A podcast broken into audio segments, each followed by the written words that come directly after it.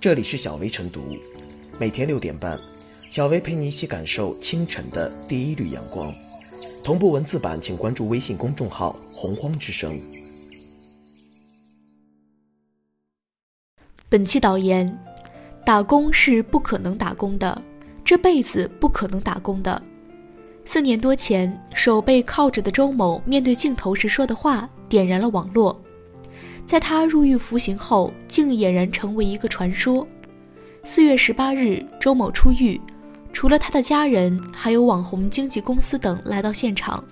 二百万签约、综合开发、直播提成等承诺条件，让现场周某的亲属们有些困惑。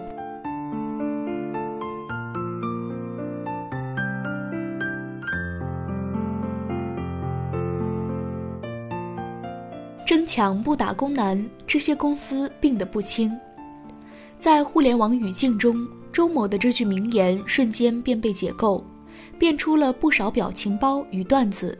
仿佛这是多少加班白领、奔波打工者头秃程序员的心声，道破了人生的困境。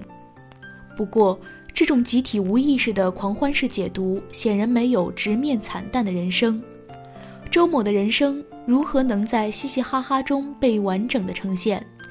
不可能打工的表情包又如何会与周某嘴里说出的是一个内涵？只是网红经济已经无暇分辨这些，迫不及待的要把他推上网红之位，收割一波流量，快速变现了。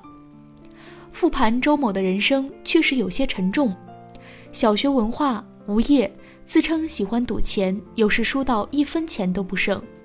没有钱之后就偷窃电动车，然后拿着赃款出入 KTV 玩游戏机，也因此入狱四次。他背负着这样的人设，未来却有可能写两三百万的签约合同，成为聚光灯投射的网红，刷新着各路热点热搜。这样的人生走向，周某恐怕没想到，公众也没想到。当然。不是说刑满释放的人员不能获得新的人生转机，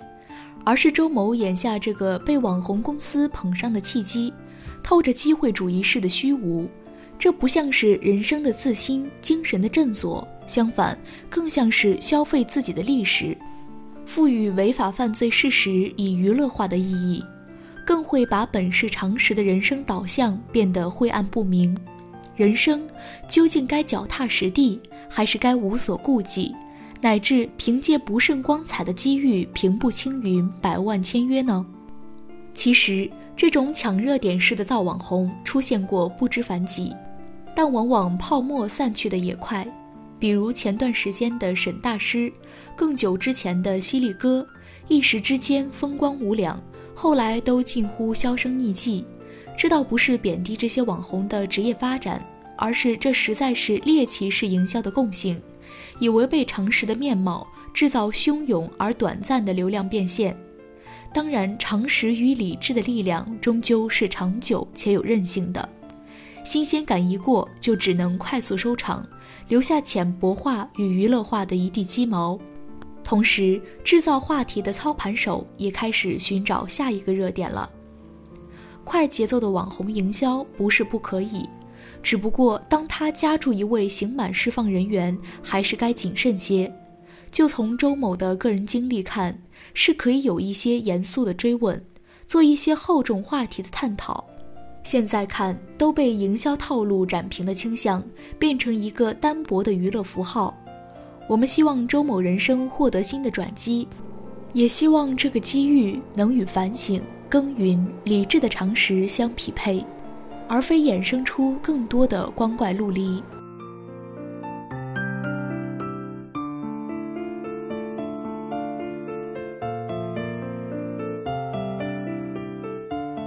征签不打工难，网红公司要有底线。说出打工是不可能打工的，这辈子不可能打工的。这些雷人话语后，周某就成为了名副其实的网红。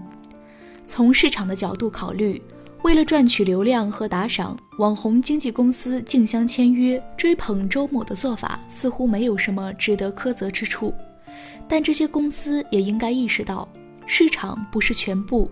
在追捧不打工男时，不能突破社会责任、公共利益、公序良俗这道底线。网红经济下，一些人靠奇特的言行和夸张的表演来吸引眼球、赚取收益的做法无可厚非，这也符合互联网时代网红的特征。而现代社会理当具有包容度。只要这些网红的表演和言行不违法、不侵犯公序良俗和公共利益，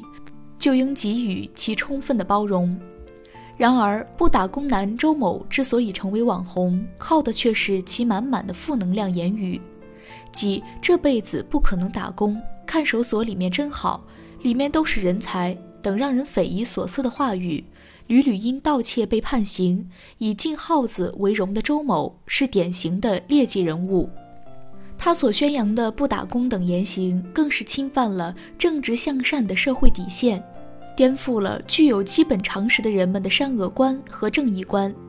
特别是这些言行对人生观尚未成熟、是非观尚不稳定的青少年极易形成误导。根据《网络安全法》和《互联网直播服务管理规定》。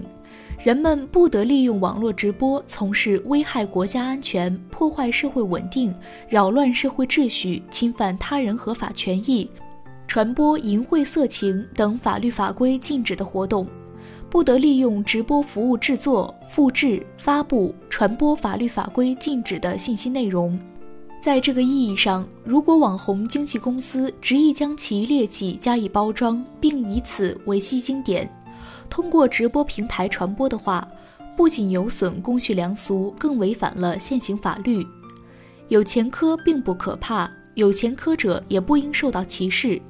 但利用犯罪前科和及此而产生的出格言行来赚取流量，则明显是拿公共利益和公序良俗开玩笑，是赤裸裸的侵犯公众的智商和审美观。如果有网红经纪公司敢于冒天下大不韪的以此吸引眼球的话，相关网络平台就应对其做出下架、删除等处理，让以丑为美、靠丑行赚取利益的行为没有市场。当然，对有前科者实施帮教，帮助其更好地融入社会、步入正常生活，也是不容忽视的问题。如果有网红经纪公司能够在追捧不打工男之时兼顾社会责任，重视从思想层面对周某进行疏导帮扶，扭转其错误的思想认识，并以其比较正面的言行或事迹作为吸睛点进行直播的话，未尝不是一件好事。经济上的宽裕和思想上的改变，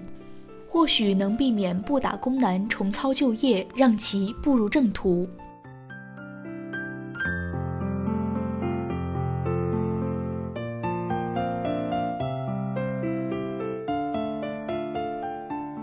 小薇复言，俗话说“人怕出名，猪怕壮”。一名四进四出监狱的网红小偷，因这辈子不可能打工的出格言论，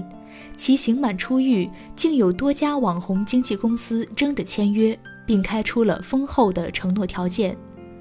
周某好逸恶劳，不愿意打工谋生，整天干着偷鸡摸狗的营生。网红公司却争签网红小偷，显然有着不纯的商业动机，无非想利用其网红效应来赚钱。这种透着负能量的扭曲价值观值得反思。当然，这也从侧面折射出病态网红文化正大行其道，亟待网络监管部门严厉整治，从而杜绝消极、低俗、三观不正或充满暴力等负能量内容。营造一个风清气正的网络空间。